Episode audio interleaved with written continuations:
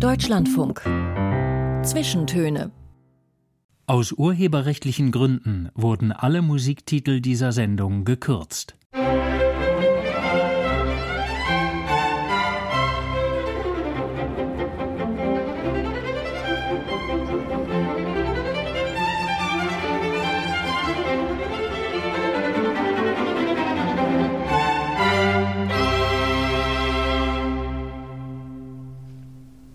Herzlich willkommen zu den Zwischentönen. Ich bin Marietta Schwarz und mein Gast heute ist die Autorin Anne Rabe, in diesem Jahr für ihren Roman Die Möglichkeit von Glück gefeiert.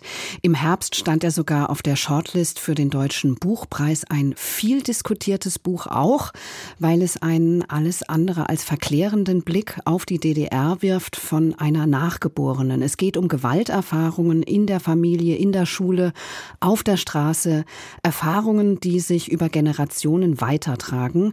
Anne Rabe wurde 1986 in Wismar geboren, lebt in Berlin und schreibt neben diesem Roman Essays, Lyrik und auch Drehbücher. Ich freue mich auf unser Gespräch. Anne Rabe, herzlich willkommen im Studio. Hallo, ich freue mich auch. Danke für die Einladung. Wir sitzen hier ja ein paar Tage vor Weihnachten zusammen. Die Sendung wird aber an Silvester ausgestrahlt, einem Tag, an dem man das Jahr ja auch so Revue passieren lässt. Glücksklee mit Schornsteinfeger aus Pfeifenputzer verschenkt. Oder auch nicht, machen Sie sowas? Nee, sowas mache ich nicht, aber ich feiere natürlich Silvester, klar. In großer Runde? Nee. Äh, tatsächlich, ich glaube, dieses Jahr sind wir sogar, also sind meine Kinder jeweils auf Partys und ich bin auf einer anderen Party. Also wir sind so verteilt. Aber doch, ich feiere schon so ein bisschen. Und was ich eigentlich auch tatsächlich gehöre ich auch so zu der Fraktion, die das ein bisschen gut findet zu böllern. Ja, kein Problem. Auch wenn ich das verstehe, dass man es verbieten möchte oder dass man sagt, okay, das ist wirklich dekadent oder Umweltverschmutzung und so, aber ich habe auch ein bisschen Spaß daran. Mhm.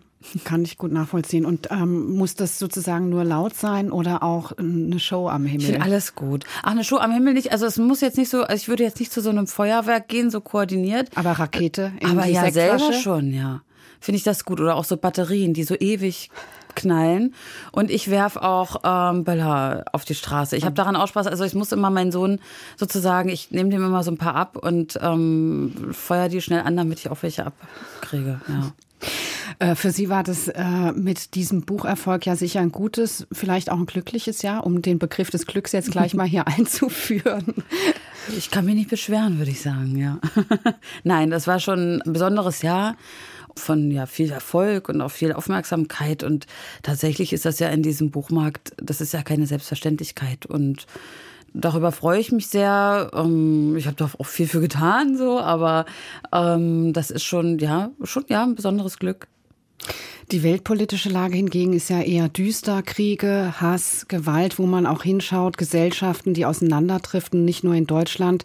Sehen Sie dennoch fürs kommende Jahr Möglichkeiten von Glück? Ähm, große Frage. Ganz, ganz große Frage. Ganz schwierig auch. Also ich, ich blicke eher finster ins nächste Jahr, gerade auch politisch. Und ich fände es jetzt auch schwierig, auch angesichts der Weltlage, also sozusagen sagen, ach, das wird schon alles. Ich glaube, das wäre ein bisschen ähm, so vom warmen Sofa aus hier in Deutschland, wo doch noch vieles auch sehr ruhig ist, ein bisschen fahrlässig, ähm, das zu sagen über das, was, das viele Leid, was eben gerade in der Welt passiert. Aber ich hab, will zumindest die Hoffnung auch nicht aufgeben, dass wir das vielleicht auch noch politisch auch noch rumgerissen kriegen und die Katastrophe in den ostdeutschen Bundesländern verändert bekommen und bin zumindest bereit, dafür auch einiges zu tun. Okay, die Katastrophe in den ostdeutschen Bundesländern merken wir uns schon mal für die nächsten Minuten und die nächste Stunde. Das Buch Die Möglichkeit von Glück ist im März erschienen. Ich habe jetzt heute noch mal geguckt, inzwischen 14. Auflage. Glückwunsch. Dankeschön. Ist ja erstmal eine Familiengeschichte. Geschichte, erzählt aus der Perspektive der Tochter Stine, die selbst inzwischen Mutter ist und zurückblickt auf ihre Kindheit. Manche sagen ja auch, das ist so eine Art Sachbuch, habe ich so nicht gelesen. Ich war aber doch überrascht, dass ich dann auf der Verlagsseite gesehen habe, dass es unter der Rubrik Psychologie und Psychotherapie steht. Oh. Äh, vielleicht ist es auch ein Irrtum. Ich glaube ja, das kann ich mir gar nicht vorstellen. Also ich, ich weiß, dass Klett-Cotta eine Abteilung hat, aber also das ist das kann in der, sein. Nee, das, das wird ein Irrtum sein. Ja, ja, ja. Anne Rabe, wir spielen äh, gleich mal die erste Musik von Ihrer Playlist. Ich hätte mich ja schon auch gefreut, wenn auf Ihrer Liste ein Titel von Ihnen dabei ist, aber gibt es ja gar keine Aufnahmen. So. Also, also ich habe welche nein. gehört bzw. ja. gesehen auf YouTube, habe es jetzt nicht mehr gefunden. Ich dachte schon, vielleicht hat nein. sie die jetzt noch schnell entfernt. Nein, nein, nein, nein, gar nicht. Also das ist, glaube ich, also ich habe da nichts entfernt. Ähm, nee, aber das sind ja so Konzertmitschnitte oder so. Aber es gibt keine Aufnahmen von, von den Liedern, die ich geschrieben habe. Mhm, aber schade eigentlich, mir haben die ganz gut gefallen. Schön, das freut mich. aber manche Dinge müssen ja auch Hobby bleiben. ja, also der erste Titel ist von Leonard Cohen, Who by Fire. Ja. Ein sehr, sehr schönes Lied, finde ich, was mich schon lange begleitet. Das ist mir das erste Mal begegnet in einer Theaterinszenierung in Wismar. Und ich glaube, es war eine Jelinek-Inszenierung, ein Sportstück. Und das hat mich damals sehr, sehr berührt und lässt mich seitdem auch nicht mehr los. Und ich finde, das passt ganz gut zu diesem Jahr. Ähm, nicht nur, weil er ein jüdischer Singer-Songwriter war, sondern auch, weil das auf eine sehr schöne, ja, im Gebetartige Weise die Sinnfrage stellt.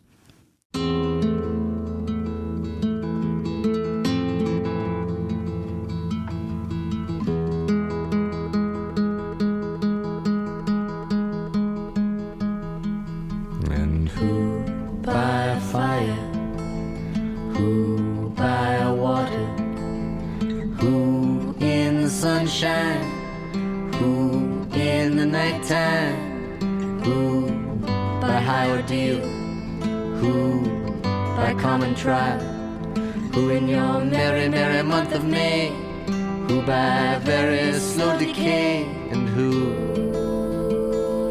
shall I say is calling?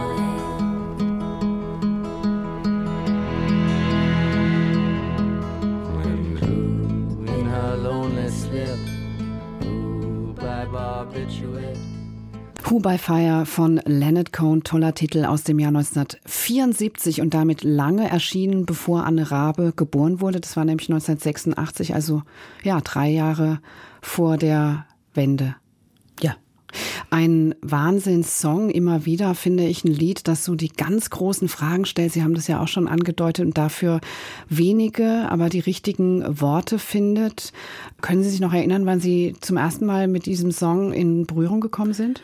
Ja, eben in einer Theateraufführung in Wismar. Das war damals so, dass das ähm, Wismarer Theater, das war ein Theater, was sehr bekannt war in der DDR für Puppenspiel, war da ganz innovativ.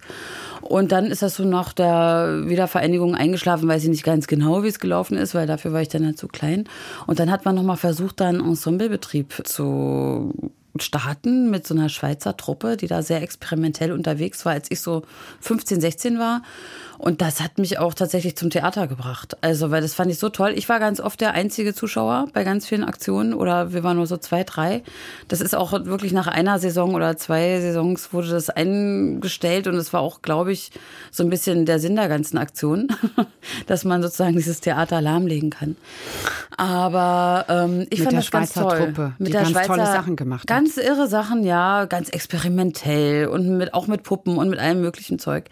Und ich fand das äh, ganz toll, weil ich vorher eben auch nur so Theater, wir kannten das nur so als Gastspiele, die dann kommen in dieses große Theater und so wahnsinnig langweilige, was weiß ich, Oliver Twist irgendwas spielen so.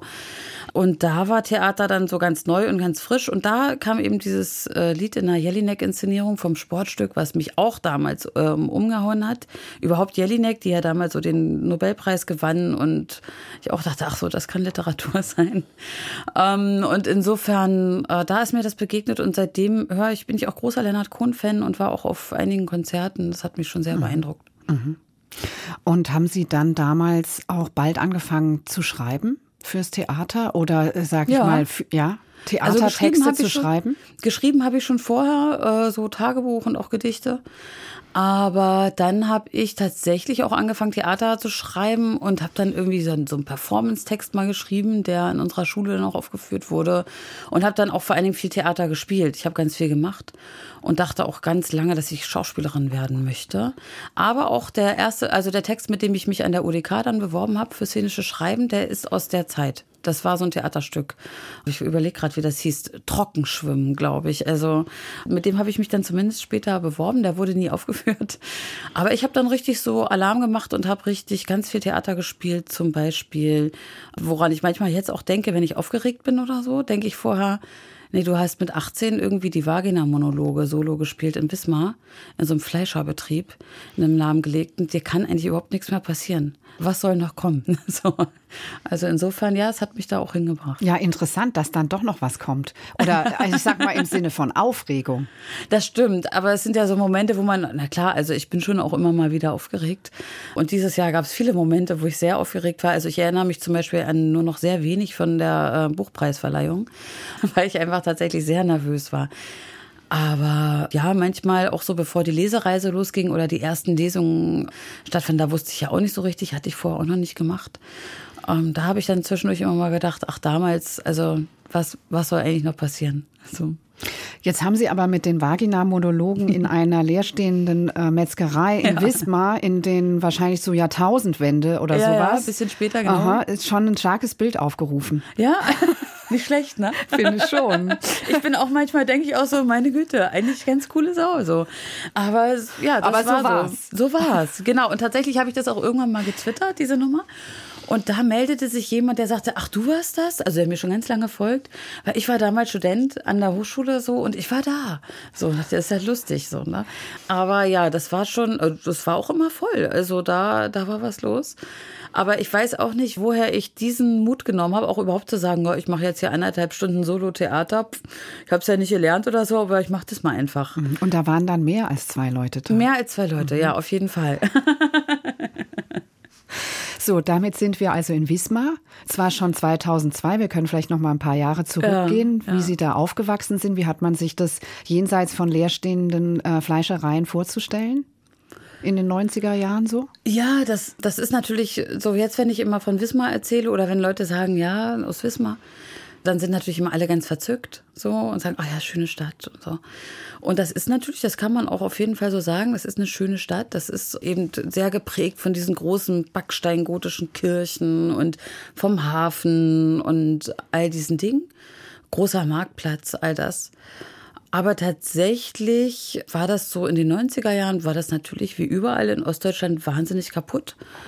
Und auch diese Häuser, das, was man so, das denke ich manchmal so, man nimmt ja so eine Stadt, wo man aufwächst, erstmal so als, das ist so eine Stadt für einen. Ne? Also so wie man die Stadt, die man kennt, das, das stellt man sich sein Leben lang immer so als Stadt vor. Wenn ich ähm, Stadt im Kopf habe, denke ich eigentlich an Wismar. Mhm.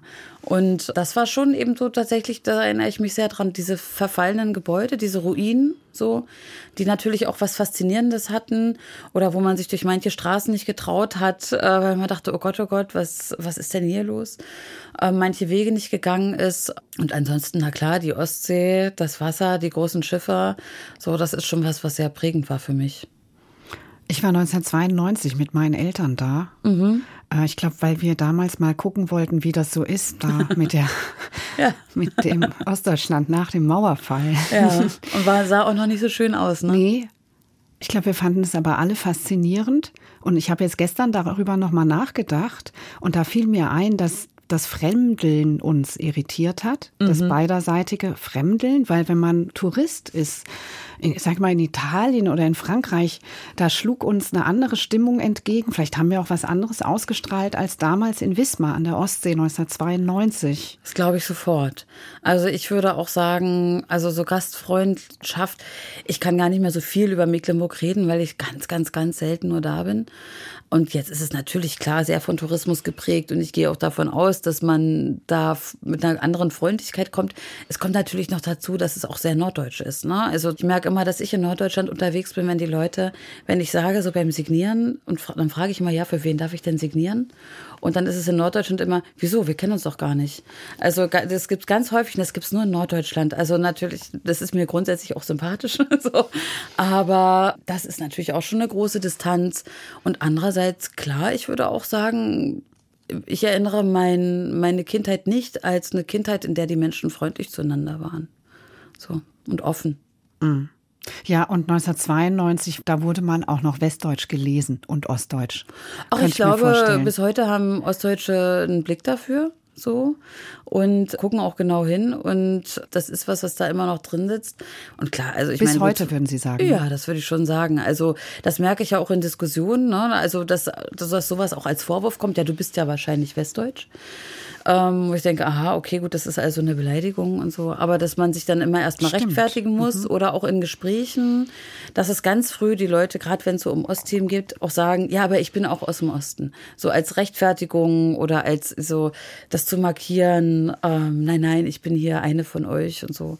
Aber das ist mir zum Beispiel auch mal bei einer Lesung passiert, dass jemand sagte, ja, ich wohne seit 25, es war allerdings in Brandenburg hier, ich bin Westdeutscher und zu Anfang habe ich mich nicht getraut, das zu sagen. Dann war es irgendwann okay. Und jetzt gibt es wieder. Und jetzt ist es wieder so, ach, jetzt bin ich wieder der Wessi so. Ne? Also da hat sich auch wieder was mhm. ähm, verändert. Mhm. Können wir vielleicht später noch drüber reden. Ihr Elternhaus in Wismar, Ihre Kindheit, was ist denn das für ein Hintergrund?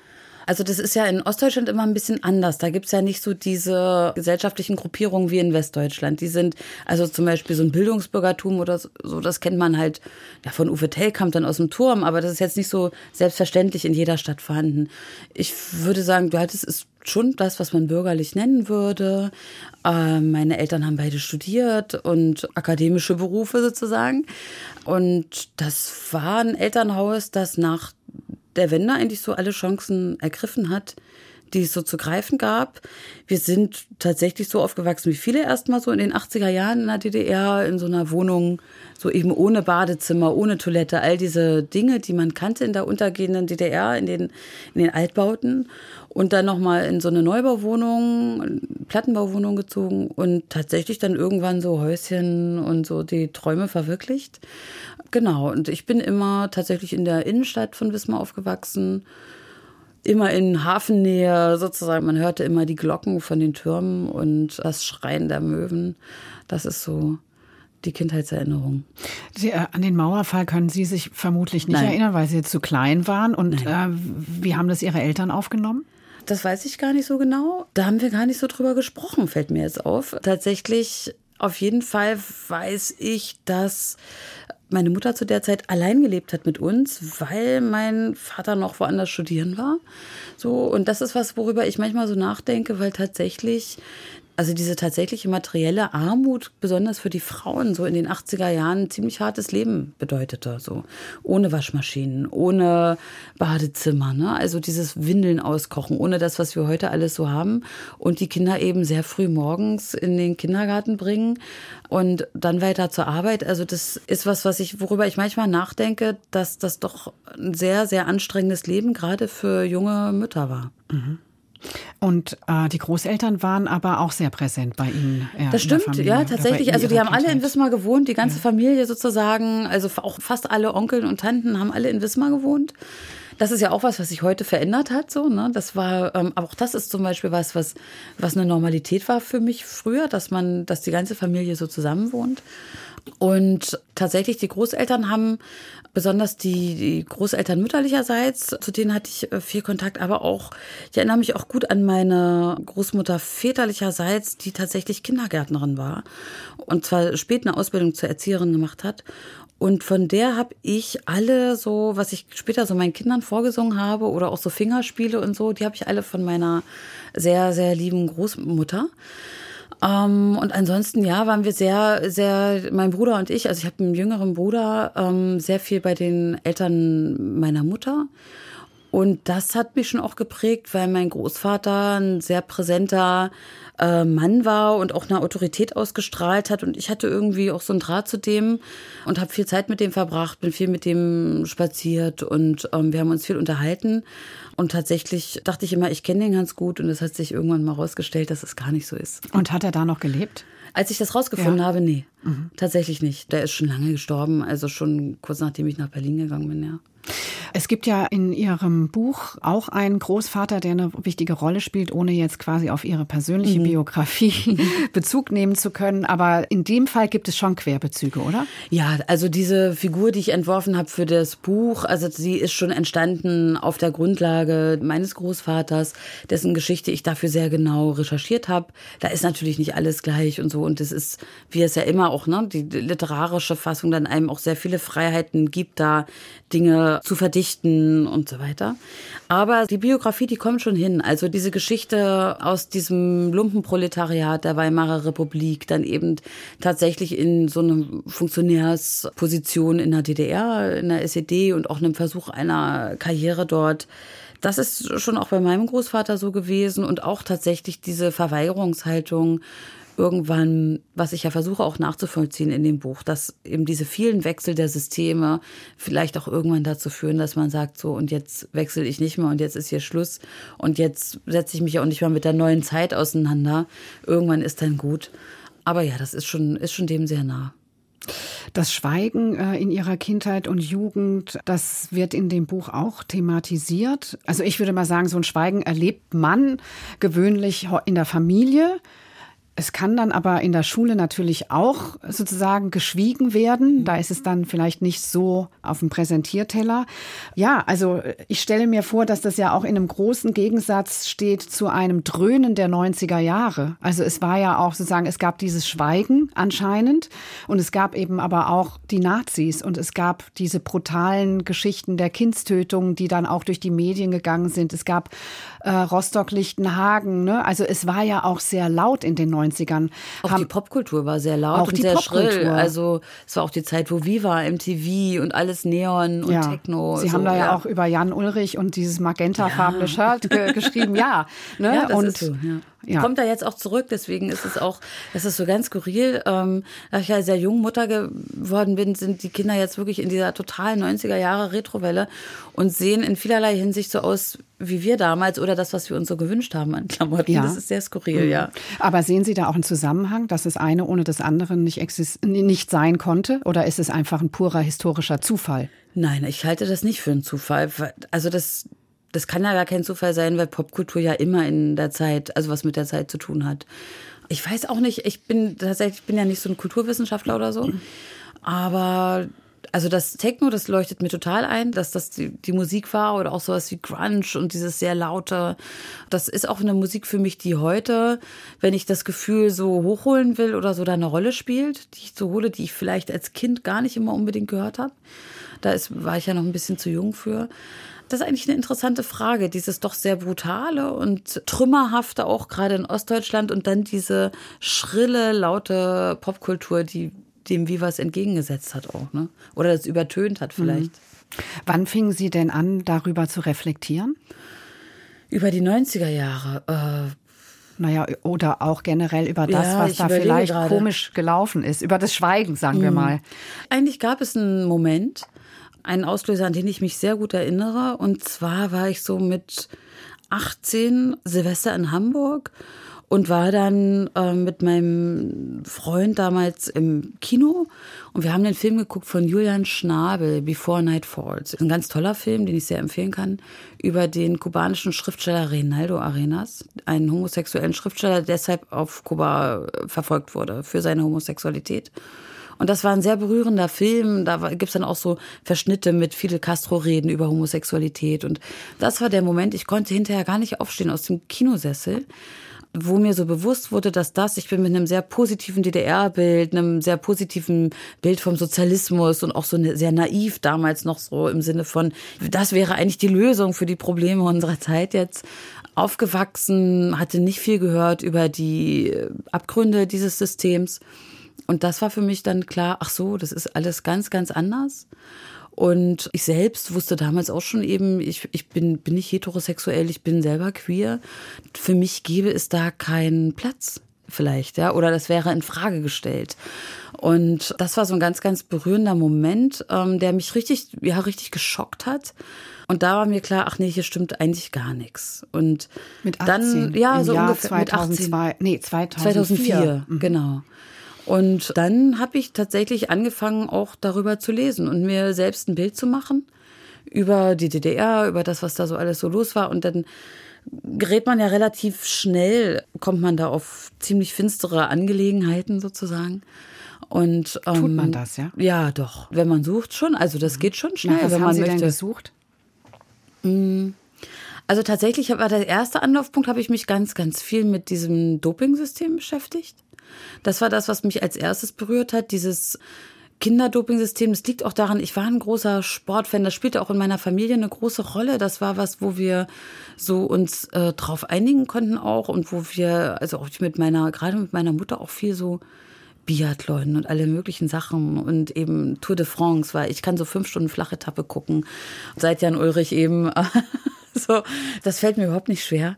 Und das war so, so ein Ding. Und da habe ich, und natürlich war das auch ein Teil der Identität, der ostdeutschen Identität. Ne? Das war ja auch gewollt. Also das war der Grund auch, warum man da so dann versucht hat, so einen Deckel drüber zu machen. Hatte Schäuble damals auch wirklich gesagt, da in der, ich weiß nicht mehr welche Kommission, so kurz nach der Wiedervereinigung, ja, wir lassen das mit dem Sport, weil wir möchten denen eine Identifikationsmöglichkeit geben. Und da war ja sowohl die DDR sehr stolz drauf, als auch viele Ostdeutsche immer noch sehr stolz drauf, auch in den 90 90er, Nuller Jahren, dass wir da eben so viele Erfolge hatten.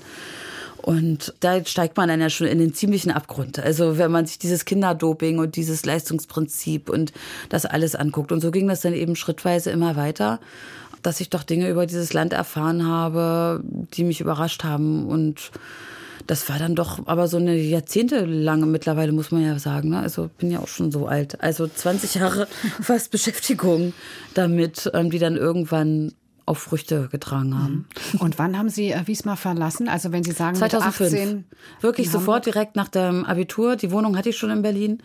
Also ich wollte nichts hier weg. Das war äh, ganz, ganz, ganz klar. So, und dann spielen wir an dieser Stelle Don't Stop Me Now. Ganz genau. ist, das der, ist der Kommentar damit hinfällig? ja, können wir jetzt mal so stehen lassen. Tonight time I feel alive.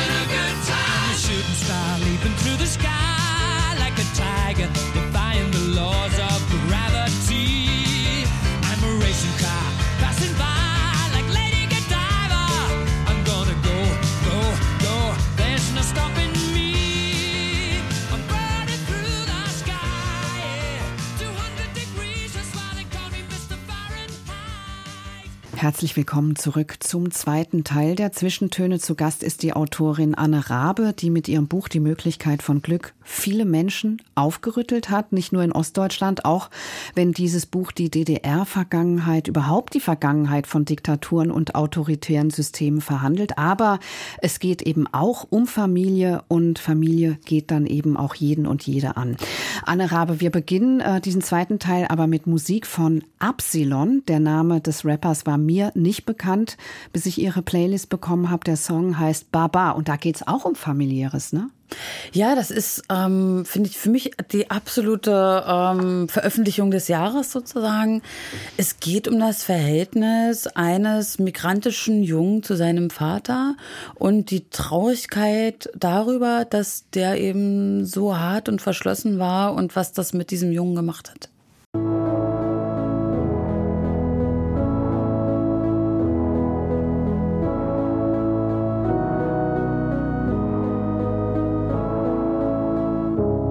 Baba hatte einen starken Rücken. Der schleppt viel mit sich rum bei Nacht. Ich wünschte, er wäre ein bisschen schwächer. Dann hätte sie nicht kaputt gemacht. Ich wünschte, er wäre ein bisschen echter. Dann könnte ich bisschen schwächer sein. Ich wünschte, er wird nicht immer lächeln. Dann könnte ich Schmerz der Echtes zeigen. Ich wünschte, er wird nicht immer rennen und sich dabei die Beine brechen. Ich wünschte, er hätte mir gezeigt, dass man als Baba weint in echt. Ich fühl sehr viel, wenn ich schweig, ich fühl wenig, wenn ich rede. Ich bin auch manchmal allein, komm mir selber in die Quere. Ich hab auch meine Probleme, Augen taub in meiner Gegend. Ich hab auch meine Probleme, ich hab auch.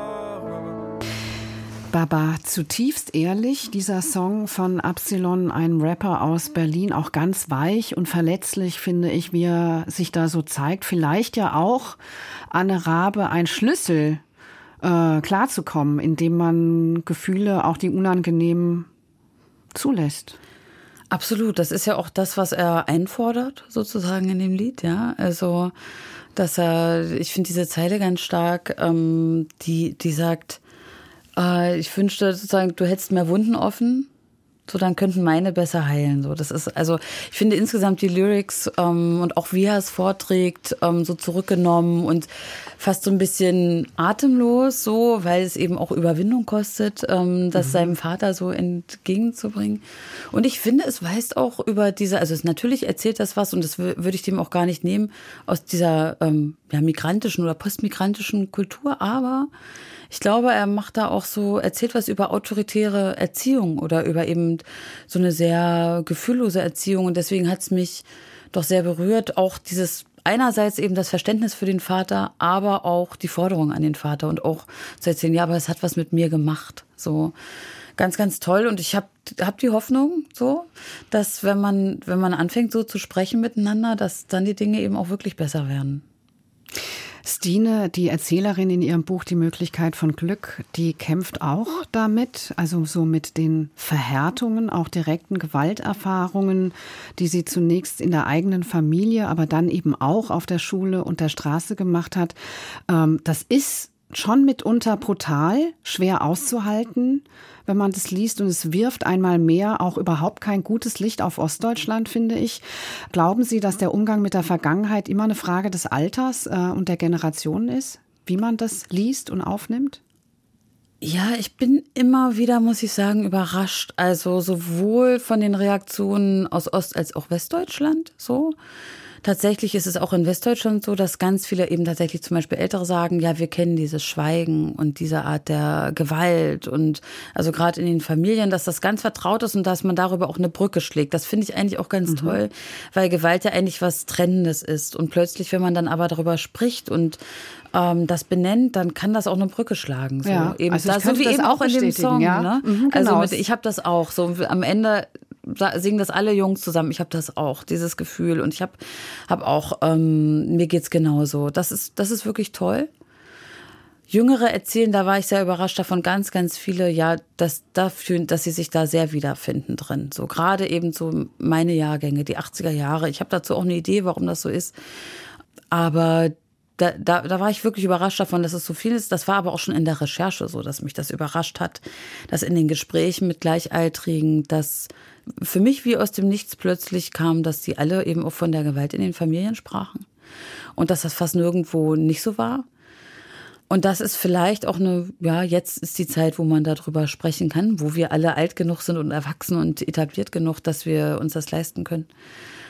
Und dann gibt es natürlich auch Leute, die sagen, das ist alles natürlich total Quatsch. Klar, das gibt es auch, diese Haltung. Aber gut, das, das ist ja auch eine Entscheidung. Möchte man sich mit den Dingen auseinandersetzen oder nicht? Und was ist jetzt Ihre Idee dazu? Warum das so ist in ja. den 80er Jahren. Ähm, ja, habe ich ein bisschen ähm, angeteasert. Ja. Naja, ich glaube, das ist eine spezielle Generation. Also einerseits, klar, ist diese lange Geschichte der Gewalt im Osten, der Diktatur im Osten, der autoritären Systeme. Aber diese 80er Jahre hatten nochmal was Besonderes. Und zwar, das war so diese Agonie der DDR ne, in der eigentlich auch dieser Sozialismus keine Versprechung mehr war, so wie ich auch vorhin schon erzählt habe, diese herunterkommenden Häuser, alles kaputt und so, was Sie ja auch gesehen haben, als Sie da in Wismar waren. Also das war irgendwie alles, alles nicht mehr schön. Und tatsächlich wahnsinnig junge Eltern in der Regel, weil die, da gab es so, die DDR hatte auch so ein Geburtenproblem und dann hat man versucht, das ein bisschen anzukurbeln und hat dann so Programme aufgelegt, dass man dann eben eine Wohnung kriegt, wenn man ein Kind hat und so weiter. Deswegen wurden die alle wahnsinnig jungen Eltern und hatten dann ein wahnsinnig hartes Leben, habe ich vorhin ja auch schon skizziert. Und da gibt es irgendwie eine große Distanz zu diesen Kindern, so wie ich das war. Und dann kommt eben dieser Mauerfall und die Wende und dann ist es natürlich so, dass dann diese Zeiten irre Härten hatte, wirtschaftlich, aber auch gesellschaftlich diese Eltern völlig überfordert waren und das hat die Distanz noch mal größer gemacht, zumal natürlich dann, was vorher vielleicht ein Vorteil war, dass, weil man dann eine Wohnung hatte, wenn man kleine Kinder hatte und so, war dann ein Nachteil. Also plötzlich waren diese Kinder eine Last und ein Klotz am Bein, wo man eben nicht mehr in die Welt gehen konnte. Und ich glaube, das ist ein Stück weit ein noch unbehandelter oder ungelöster Generationenkonflikt. Deswegen hat sich das dann eben auch noch mal so zugespitzt, auch glaube ich in diesen Familien und in der Gewalt auf der Straße Weil das ist tatsächlich was, was auch zum Teil, was die Leute auch sagen, nee, aber wieso, das war doch in der DDR gar nicht so doll mit der Gewalt zu Hause und so. Ich habe da so ein paar Zweifel, aber ich habe auch das Gefühl in den Gesprächen, die ich bei den Lesungen führe, dass das meine Generation anders betroffen hat, dass da sich plötzlich eben nochmal was entlud und aufgeladen hat, was viele Gründe hat. Mhm.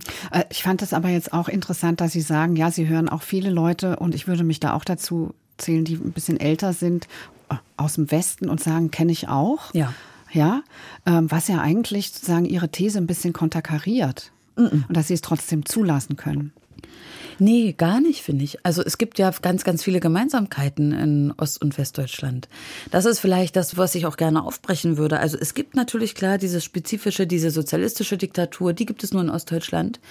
Und diese Erfahrung, aber die Erfahrung des Zweiten Weltkriegs, die Erfahrung des Nationalsozialismus, auch des Umgangs damit, die gibt es auch in Westdeutschland die Tradition der autoritären Erziehung, also das ist ja auch was, was es auch schon vor dem Nationalsozialismus gibt. Also das ist ja auch der Nationalsozialismus, der kam ja nicht aus dem Nichts, so, sondern der hat ja auch seine gesellschaftlichen Gründe, warum er so verführerisch war. Also ich glaube, wir haben viel mehr gemeinsam auch an Geschichte und an Gefühlen, als wir so denken oft. Mhm. Aber Sie erzählen ja jetzt sozusagen eine ostdeutsche Kontinuität. Es ist eine ostdeutsche Kontinuität, das ist, aber ich habe immer das Gefühl, und das auch bei anderen Texten, ne, ich habe immer gesagt, ähm, nee, man muss sich das konkret angucken und dann kann man sich darin spiegeln. Also wenn, wenn ich eine konkrete Geschichte erzähle, die spielt in Ostdeutschland und die hat ganz, ganz viel mit Ostdeutschland zu tun. Die Geschichte des Großvaters, die steht eben zum Beispiel stellvertretend ja eigentlich auch für die Geschichte der DDR. Aber wenn es eben so konkret und so genau ist, dann kann man sich daran spiegeln und kann das abgleichen mit sich. Und wo sind denn Gemeinsamkeiten und Unterschiede? Und es gibt eben Parallelen. Äh, ich fand ein äh, Brecht-Zitat in dem Buch sehr ergreifend, wo es heißt, ach wir, die wir den Boden bereiten wollten für Freundlichkeit, konnten selbst nicht freundlich sein. Ja. Das ist aus dem Gedicht an die Nachgeborenen. Das ist so ein Gedicht, was mich schon in meiner Jugend, meiner Kindheit irgendwie wie verfolgt hat und mir fallen da auch immer wieder Zitate daraus ein. Da ist Herr Brecht sehr ehrlich. Also man kann dem auch viel vorwerfen. Er hat auch viel Mist geschrieben. Viel Gutes, aber auch wirklich viel Mist. Ähm, aber da ist er, da ist er ehrlich, dass man das, ja, vielleicht auch tatsächlich auch dieses Land ein Stück weit immer wieder nicht aus seiner Haut kann und immer wieder in der Geschichte feststeckt.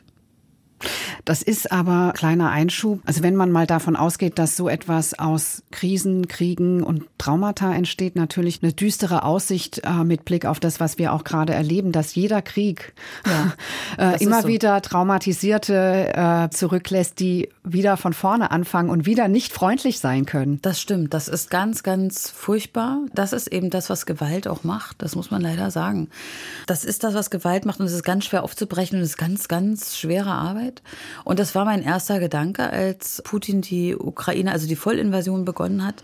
War mein erster Gedanke, weil tatsächlich diese ukrainische Geschichte, die ist ja sowieso tief bewegend, ja, wenn man sich damit ein bisschen auseinandergesetzt hat. Und das habe ich vorher auch schon gemacht, dass ich dachte, oh, das war jetzt die erste Generation, die so langsam die Dinge vielleicht hinter sich lassen kann, auch die Schmerzen dieser, also wenn man zum Beispiel Tanja Majatschuk liest, ne, dann liest man da ja auch da drin, dieser Holodomor und all diese Geschichten, wie tief das in den Familien steckt. Und es wäre jetzt losgegangen, dass man das vielleicht hätte loslassen können und was Neues und was, was Helleres machen. Und dann kommt diese Invasion und das war mein erster Gedanke, das ist jetzt wieder durchbrochen und es ist wieder die nächste Generation, die in einer totalen Gewalt aufwächst und damit umgehen muss. Weil Sie gerade erwähnt haben, dass es ja auch viele Leute gibt, die Ihr Buch kritisch betrachten oder Leute, die sagen, nee, war nicht so. Ähm, muss man ja mal nach den Fakten fragen, an denen Sie dieses Thema Gewalterfahrung mhm. eigentlich festmachen. Und da sagen Sie ja auch, es gibt gar nicht so viele Quellen, weil es ja. wurde gar nicht dazu geforscht. Das ist natürlich sozusagen fast ein Totschlagargument, ne? Äh, nee. Ich glaube, also das ist ja auch ein Grund, zum Beispiel, ich habe ja kein Sachbuch geschrieben. Ich habe einen Roman geschrieben, eine literarische Auseinandersetzung. Das hat auch essayistische Teile und das finde ich auch ganz toll. Das, also deswegen hat mir das Schreiben auch durchaus auch viel Spaß gemacht, weil das wieder so eine andere Form war als das, was ich sonst so mache. Und ähm, insofern, das ist eine Geschichte über eine Familie.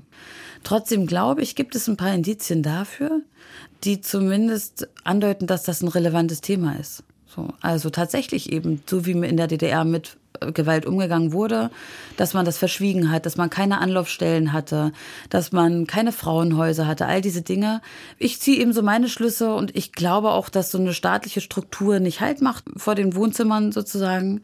Das ist meine Überzeugung. Wenn es Leute gibt, die andere Überzeugungen haben, ist okay. Mhm. Äh, das ist natürlich ein Buch auch, was, und das sage ich jetzt mal ganz bewusst als Westdeutsche, die Bundesrepublik total entlastet. Das ist das aber interessant, weil das ist schön, dass man das immer, weil ich habe gar nicht an die Bundesrepublik gedacht dabei und ich sage das auch immer wieder, weil ja manchmal auch so Leute kommen, ja, aber in Westdeutschland gab es das auch und so. Da ich immer, ja wunderbar, bitte schreibt die Bücher, weil ich finde, ich lese die auch gerne. Mhm. Ich kann nur nichts darüber schreiben. Aber Sie wissen, was ich meine, ne? Ich weiß total, was Sie meinen. Ich habe mir auch so gedacht, okay, warum lade ich denn jetzt Anne Rabe ein, äh, um mit ihr über dieses Buch zu ja. reden? Warum spricht mich denn dieses Buch an? Ähm, hat es damit zu tun, dass es sozusagen. Ich könnte jetzt was ganz Böses Bitte, sagen. Nur zu. Ähm, das, das, das ist wirklich interessant, weil deswegen meinte ich, ich habe gar nicht an Westdeutschland gedacht bei dem Schreiben. Und ich finde auch nicht, dass man immer wenn man über den Osten schreibt, damit automatisch was über den mhm. Westen sagt. Aber, sie Aber ist, ja. also dass sie als Westdeutsche anscheinend sofort denkt, naja, das bedeutet was für mich als Westdeutsche oder das bedeutet was, was Entlastendes eben für mich als Westdeutsche wo der Westen eigentlich gar keine Rolle spielt in diesem ja, Buch. Gar nicht so sehr. bedeutet ne? halt etwas. Aber es ist ihr Zentrum anscheinend sofort wieder. Und vielleicht auch das Zentrum dieser Bundesrepublik immer noch zum Teil. Ja, äh, ja glaube ich jetzt nicht, dass mein Zentrum ist, aber es bedeutet etwas für den Diskurs über Ostdeutschland, das mir nicht so gefällt. Ja, also stört ja. es Sie nicht, dass, dass man da äh, die Bundesrepublik mit all dem, was nach dem Mauerfall kommt, erstmal dann außen vor lassen kann. Und da hat die sich ja auch nicht mit Ruhm bekleckert. Ich finde den Anspruch, dass sozusagen dieses eine Buch jetzt, und das war das, was ich eben ja auch schon meinte, das ist nicht das Buch über alle Themen in Ostdeutschland. Ähm, ich glaube, es gibt noch ganz, ganz viele Themen, die wir miteinander besprechen müssen. Aber das stimmt schon mit der Entlastung, aber das würde ich mir wirklich nicht anziehen. Ähm, aber nein, es gibt auch Gewaltgeschichten in Westdeutschland, ganz, ganz klar.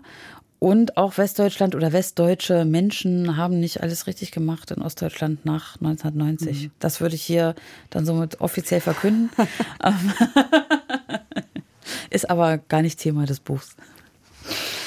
Was ich überall, und Sie haben das eben auch schon so ein bisschen angedeutet, äh, feststelle, äh, sowohl äh, im Diskurs um den Osten äh, die DDR, die Nachwendezeit äh, und dazu gehört natürlich auch so jetzt in den letzten Jahren der Aufstieg von Pegida und der AfD, dass sich die Fronten auf beiden Seiten eher wieder verhärten. Also selbst auch bei sehr reflektierten Menschen, die einen sagen, mir reicht's nach 30 Jahren mit diesem Gejammer der Benachteiligung und die anderen sagen, das war doch auch vieles okay in der DDR. Oder wie mir letztens ein Freund auch nochmal sagte, ja, hallo, es gab dieses System Sozialismus, aber wen von uns hat das denn überhaupt interessiert? Wir haben ja als DDR-Bürger ein ganz anderes Leben gelebt. Also die Haltung zur Vergangenheit verändert sich. Ja. Ich glaube, zum Teil ist es auch natürlich, also sowieso, ne, dass man Dinge auch verklärt. Und so, dann, dann kommt dazu, viele Menschen waren, oder ja, alle Menschen waren jünger zu dieser Zeit, als sie jetzt sind.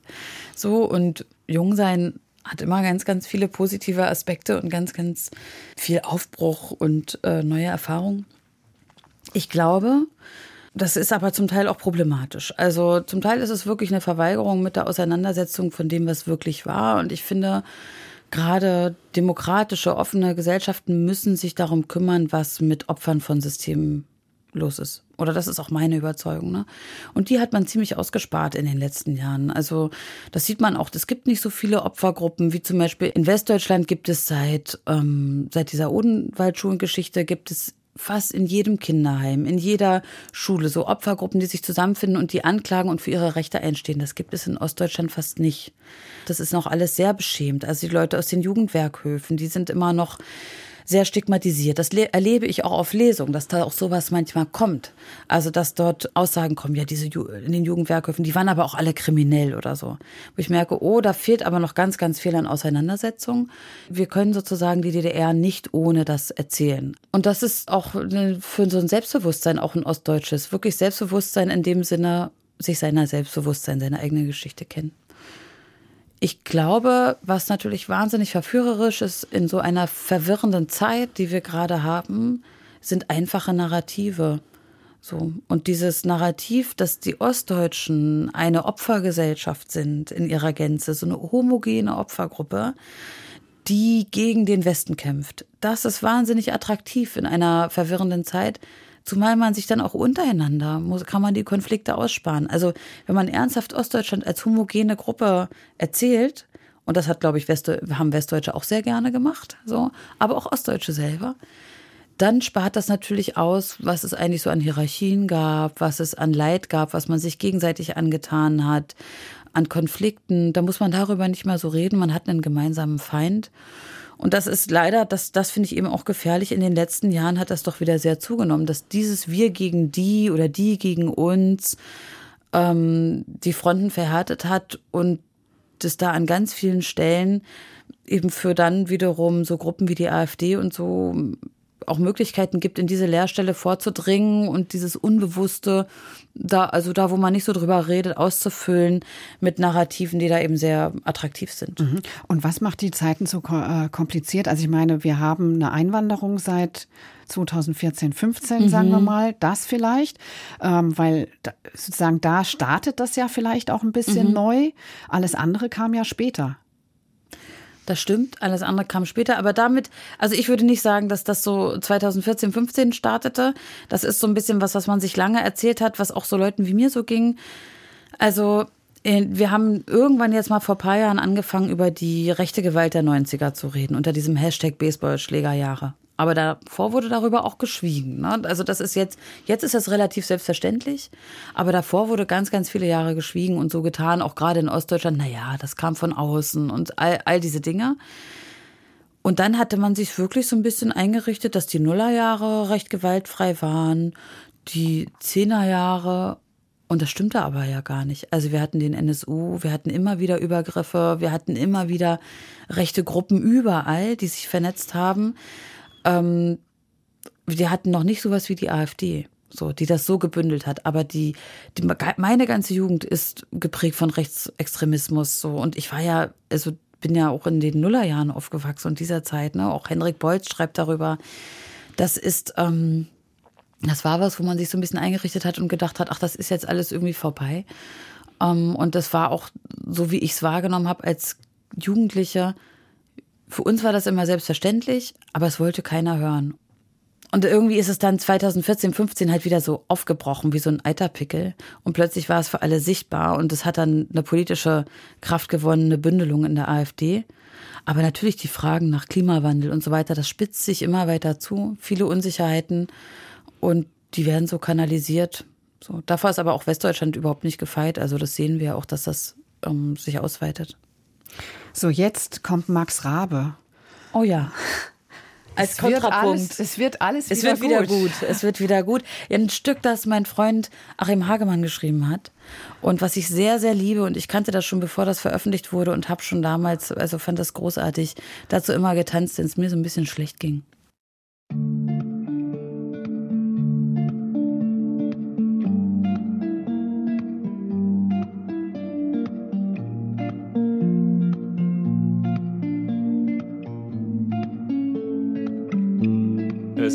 Wieder gut, auch wenn's nicht so aussieht.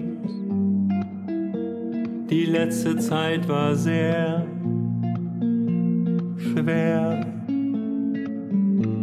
Es wird wieder gut, der Schmerz wird vergehen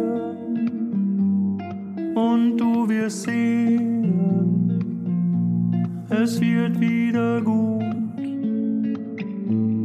Es wird wieder gut.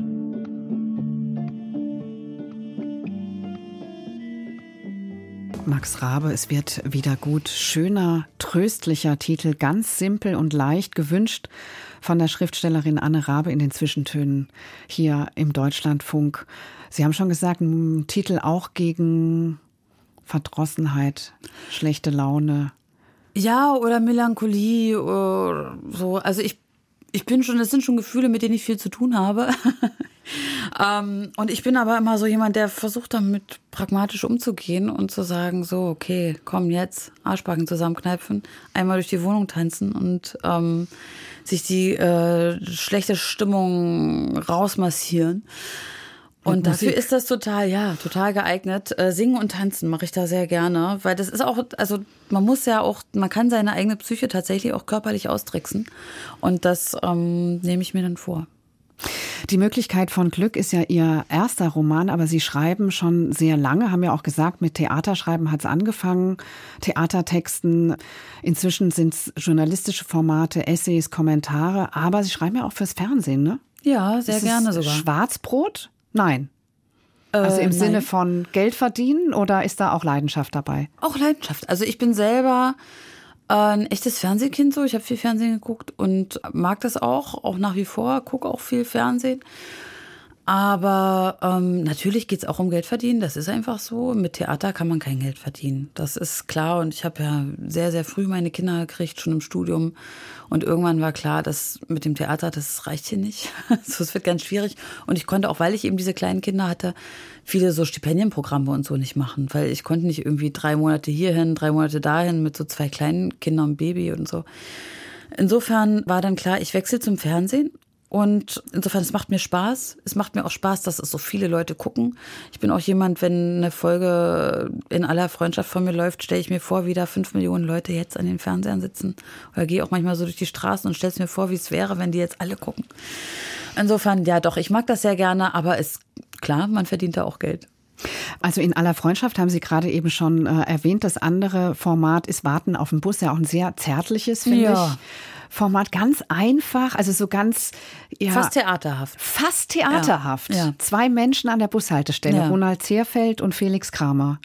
Und dann passiert was oder auch gar nicht so viel. Also ein genau. richtiges, klares so Dialog schreiben, ne?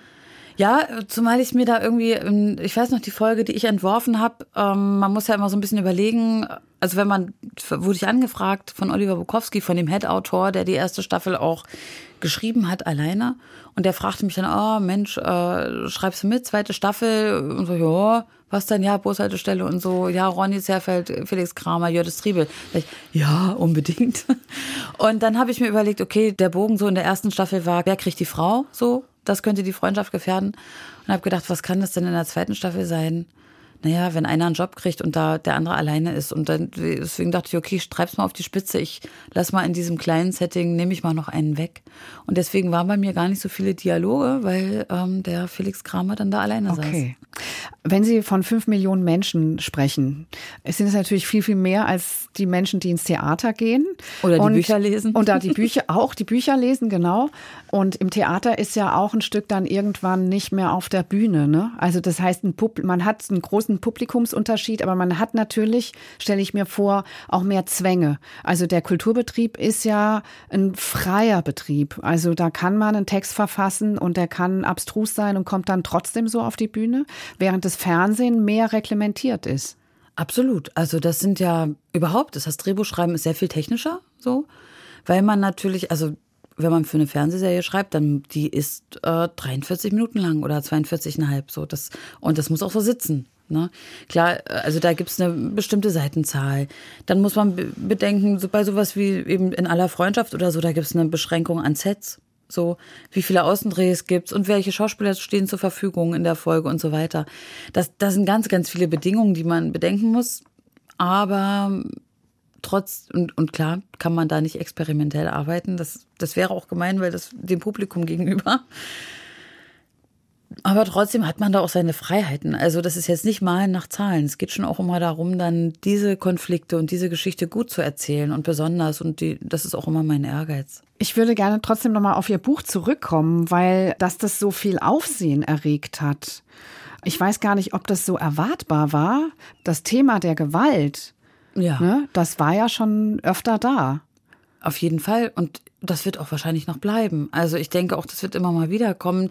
Also das Thema Gewalt ist sowieso ein Thema, was einerseits immer ein Tabuthema ist und andererseits immer wieder eins, was wieder bearbeitet werden muss, weil das ist einfach eines der Grundthemen der Menschheit.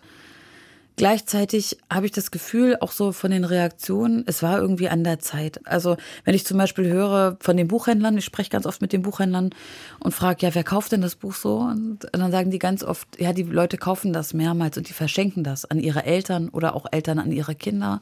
Und das erzählen mir auch viele, dass die, die sagen dann ganz oft, ja, bei uns war das ganz anders, aber wir haben jetzt ganz, ganz viel darüber geredet und wir haben dieses mhm. Buch halt sozusagen Diskussionen zu Hause angeregt das ist ein Kompliment, wo ich mich total drüber freue. Ja, besser geht's eigentlich nee, nicht. Nee, gar nicht. Ja. Also ja, es freut mich sehr. Ein Geschenk von Generation zu Generation, um ja. ins Gespräch zu kommen. Toll.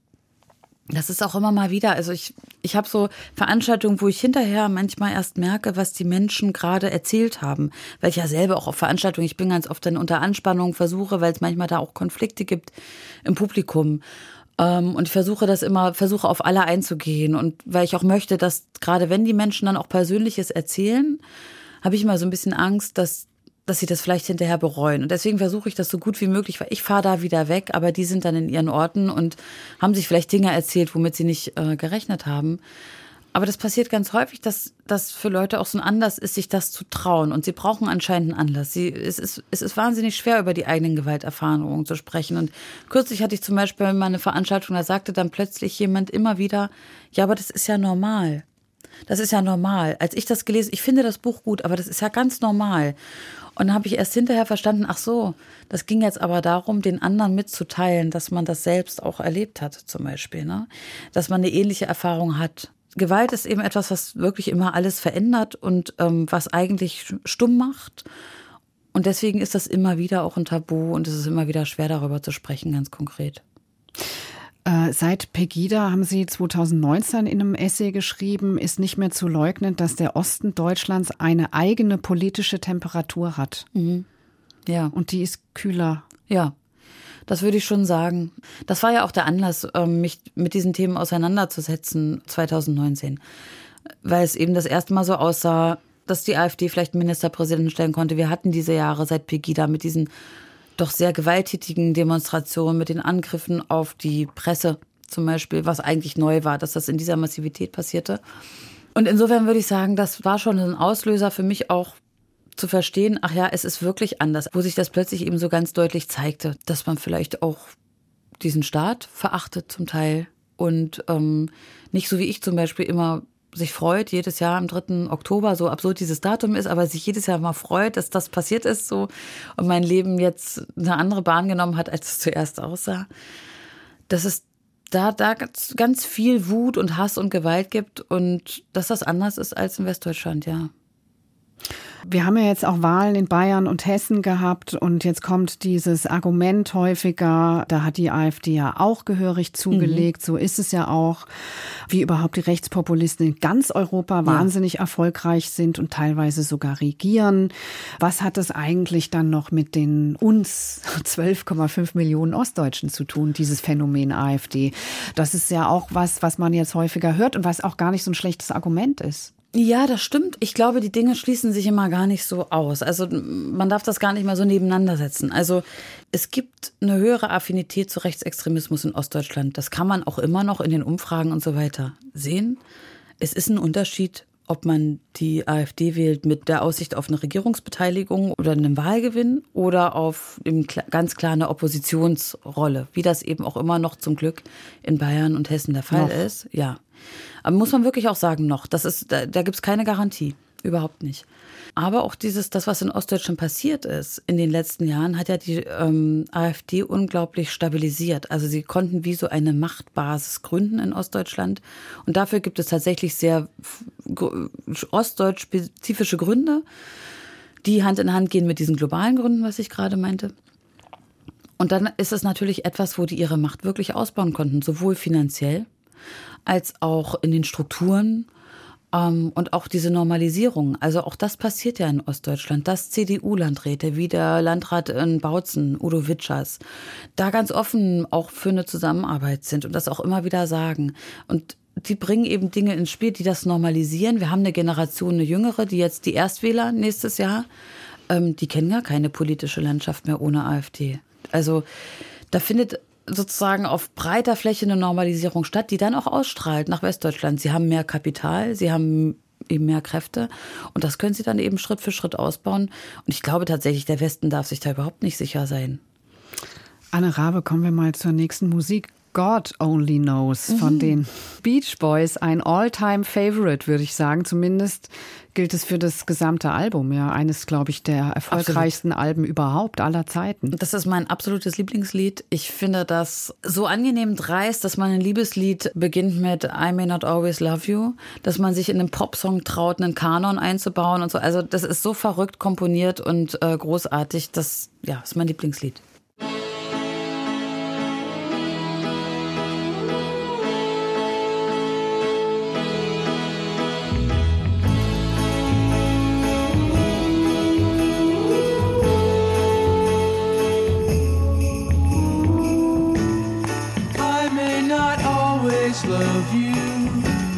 But long as there are stars above you, you never need to doubt it. I'll make you so sure about it. God only knows what I'd be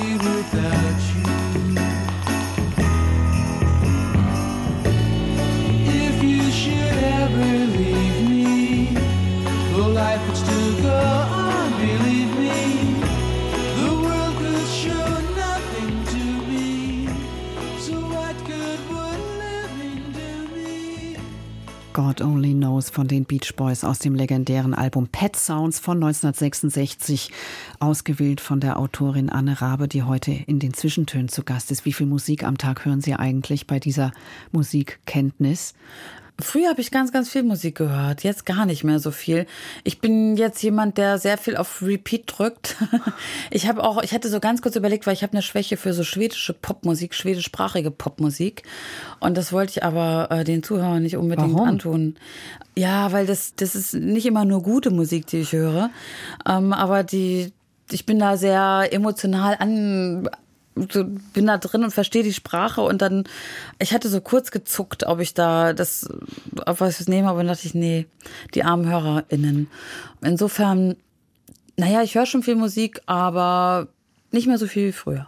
Schweden galt lange Zeit als das Land, in der die Popmusik und der Popnachwuchs total gefördert werden. Mhm. Ist auch so gewesen. Also, oder ich, ist, glaube ich, auch immer noch so. Die haben das zumindest auch an den Schulen und so. Und die größten Hits so der 90er und so kamen alle aus Schweden, aber ja. Und dann eben auch hier Britney Spears, Hit Me Baby One More Time und so. Alles schwedische Hits eigentlich. Mhm. Und Sie haben auch einen Bezug zu Schweden, einen Ja. besonderen, aber nicht wegen der Musik, glaube ich. ne? Nee, nicht wegen der Musik, eigentlich wegen Ingmar Bergmann. So. das ist, das war so der Auslöser. Und äh, genau, und dann habe ich auch eben ja die Sprache gelernt und bin da, fahre da jedes Jahr hin und liebe es sehr. Und es ist tatsächlich so, wenn ich in Stockholm aus dem Flieger steige, sozusagen, fühle ich mich wahnsinnig wohl. Obwohl es auch irre spießig ist und ähm, auch ganz viele Dinge mich in Schweden nerven. Aber ich fühle mich da irgendwie wohl, ja. Ich wollte Sie nach, nach einer Sache fragen, die jetzt ziemlich an den Schluss gerutscht ist, nämlich Anne Rabe, Sie sind ja auch SPD-Mitglied. Ja. Und wie Sie mir im Vorgespräch erzählt haben, haben Sie sogar schon mal einen Wahlkampf geleitet von Michael Müller. Das Wahlkampfbüro, genau. Also da tatsächlich den Bundestagswahlkampf. Das, äh, das habe ich gemacht und das war auch eine spannende, intensive Erfahrung. Und wir haben auch gewonnen, ja. Ja, und äh, da hätte ja wahrscheinlich auch äh, karrieremäßig was bei rumspringen können. Also Sie hätten vermutlich in die politische Karriere Ist auch so- einsteigen können, haben sich aber dagegen entschieden. Ja, ist so der klassische Weg, ne?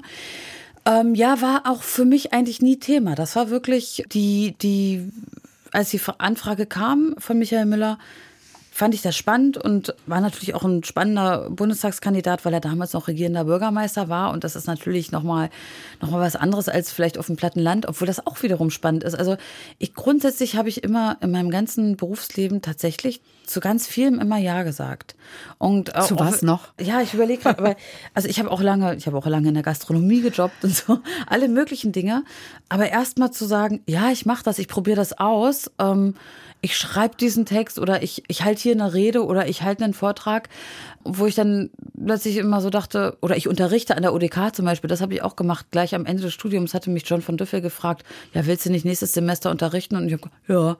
Und dachte erst, oh Gott, oh Gott, was mache ich? Also, was soll ich denn jetzt unterrichten zum Beispiel? Ich finde mal grundsätzlich zu sagen, ja, probiere ich aus, mache ich, ist richtig. Ähm, Gerade auch, wenn man schreibt, wenn man eben wieder viele Leute kennenlernt und äh, viele Erfahrungen macht. Und ich habe das auch nie bereut. Ähm, insofern, ja, das war für mich, ich wollte nie in die Politik und ich wollte keine politische Karriere machen. Ich finde Politik aber spannend und ich bin auch eine politische Autorin. So. Aber eben haben Sie gesagt, wollen wir jetzt noch mehr über Politik reden, als ich gesagt habe, wir müssen aber über die Sozialdemokratie reden. Okay, also jetzt kann ich jetzt guten Gewissens noch zwei Absolut. Fragen stellen. Ja, natürlich. Ja, nämlich, warum ist eigentlich die Sozialdemokratie in solchen Schwierigkeiten? Also, wir haben doch. Wie lange haben wir denn? Also in dieser ganzen Diskussion um das Erstarken der Rechten kommt mir die Linke eigentlich immer zu kurz. Also man kann mhm. jetzt natürlich sagen, die Linke, okay, sie ist halt am absteigenden Ast, mhm. aber es gibt eigentlich genug Gründe, die Linke und die Sozialdemokratie zu wählen. Und ich frage mich, hat es was sozusagen mit der Aufstellung der Partei zu tun mhm. oder hat es was mit einer Müdigkeit der Bevölkerung zu tun? Vielleicht haben wir ja den Glauben an die Umverteilung und an die soziale Gerechtigkeit einfach verloren oder uns mit den Folgen des Kapitalismus abgefunden? Mhm. Das ist wirklich eine sehr schwierige Frage. Ich frage mich das auch, weil ich, ich glaube auch, also wir haben das ja auch in den letzten Jahren immer wieder, dass eigentlich die Zahlen rauskommen, zum Beispiel, wie viel Vermögen sozusagen der Großteil des deutschen Vermögens in der Hand ganz, ganz weniger ist. Es ist in anderen Ländern noch krasser, in, in den USA und so, aber die Fakten sind da und es gäbe eigentlich, ich sage auch immer manchmal so scherzhaft, so, ja, ich wünsche mir ein bisschen mehr Klassenbewusstsein sozusagen, ne? Dass die Menschen sich bewusst sind, dass eigentlich diejenigen, die benachteiligt sind von dem System, hier in der Mehrheit sind. So. Trotzdem erleben wir, dass das Angebot, sozusagen nach unten zu treten und nicht nach oben äh, mit der, ja, ja, loszugehen oder zu protestieren, dankbar aufgegriffen wird. So. Wir haben einen Rechtsruck in der Gesellschaft und das ist ganz fatal und anscheinend haben linke Kräfte in unserem Land nicht die Macht, dieses Versprechen glaubhaft zu vertreten, dass man eben tatsächlich umverteilt, dass man was für die ärmeren Schichten oder auch die Mittelschicht tut, dass man überhaupt mal die klaren Verhältnisse, also wir reden ja zum Beispiel immer viel mehr darüber, über Hartz-IV-Betrug oder jetzt heißt es Bürgergeld, aber dass man sozusagen die, die Leute in Arbeit kriegen muss und so weiter und kein Mensch redet darüber, wie frech das eigentlich ist, dass wir schlechte Löhne von Unternehmen wie Amazon quasi alle subventionieren, indem Menschen, die dort arbeiten, ihr Geld aufstocken müssen. Also, dass wir dafür bezahlen, dass die diese schlechten Löhne zahlen können. Ne? Also, solche Dinge werden viel weniger diskutiert. Ich habe ja leichte Hoffnung auf Andy Babler in Österreich, der ganz großartig das jetzt alles miteinander verbunden hat in einer irren Parteitagsrede, die ich jedem empfehle, der tatsächlich genau diese Umverteilungsfragen stellt und auch deutlich macht, warum gerade Klimaschutzpolitik wichtig ist, besonders für die Ärmeren oder die Normalverdiener, weil eben für die das Leben sonst viel, viel zu teuer wird in den nächsten Jahrzehnten. Ja, und er tritt auf. Ich habe mir die Rede ja angehört, Sehr nachdem gut. Sie mir die empfohlen haben. Ähm, wie ein Politiker aus den 80er Jahren, finde ich. Das stimmt ein Stück weit, aber man hat trotzdem, also er hat, das würde ich auch sogar unterstreichen. Ähm, der kann natürlich glaubhaft vertreten, das ist ein, so, ein, so ein Arbeiterkind und auch selber eine Arbeiterbiografie und kann das glaubhaft vertreten. Aber ähm, ich finde, dem gelingt etwas, dass er die Probleme der Jetztzeit sozusagen durchaus verbindet eben mit dieser Tradition der Sozialdemokratie und auch etwas erzählt, dass eben zum Beispiel Bildungsaufstieg nichts Schlechtes ist. Das haben wir ja so in den letzten Jahren immer gehört. So gedacht, ja, wir sind so durchakademisiert. Ich auch mal dachte, wie seit wann ist denn Bildungsaufstieg was Schlechtes in der Sozialdemokratie? Das ist doch mhm. eigentlich unser großer Erfolg, dass wir viel besser ausgebildet sind und ja. Ja, und gleichzeitig appelliert er auch an so ein Arbeiterethos, wo mhm. ich denke, wer will denn heute noch Arbeiter sein? Das stimmt, das kommt so manchmal so vor. Ne? Ähm, ich habe es aber bei ihm verstanden, wirklich im Sinne von, von so einer Art ähm, Klassenbewusstsein. Also zu sagen, ja, wir sind hier unten, wir wissen, was wir tun und wir lassen uns nicht mehr sozusagen einreden, ähm, dass wir nach unten treten müssen, anstatt nach oben. Anne Rabe, wir sind am Ende dieser Sendung angekommen und haben noch einen Musiktitel von ihrer Liste. Bittersweet Symphony von The Verve. Ganz großer Titel aus den 90er Jahren. Absolut. Und finde ich, das beschreibt den Zustand der Welt im Moment ganz gut und man kann trotzdem dazu tanzen. Nächste Woche in den Zwischentönen ist Alexa Hennig von Lange zu Gast, dann bei meinem Kollegen Joachim Scholl. Ich bedanke mich fürs Zuhören. Die Zwischentöne können Sie wie immer mit Musik eine Woche in der Audiothek hören, ohne Musik dann noch viel länger. Ich bin Marietta Schwarz, wünsche Ihnen allen einen guten Übergang ins neue Jahr und Anne Rabe Ihnen ganz herzlichen Dank für dieses Gespräch und für diesen Studiobesuch. Ich bedanke mich auch, das war sehr schön.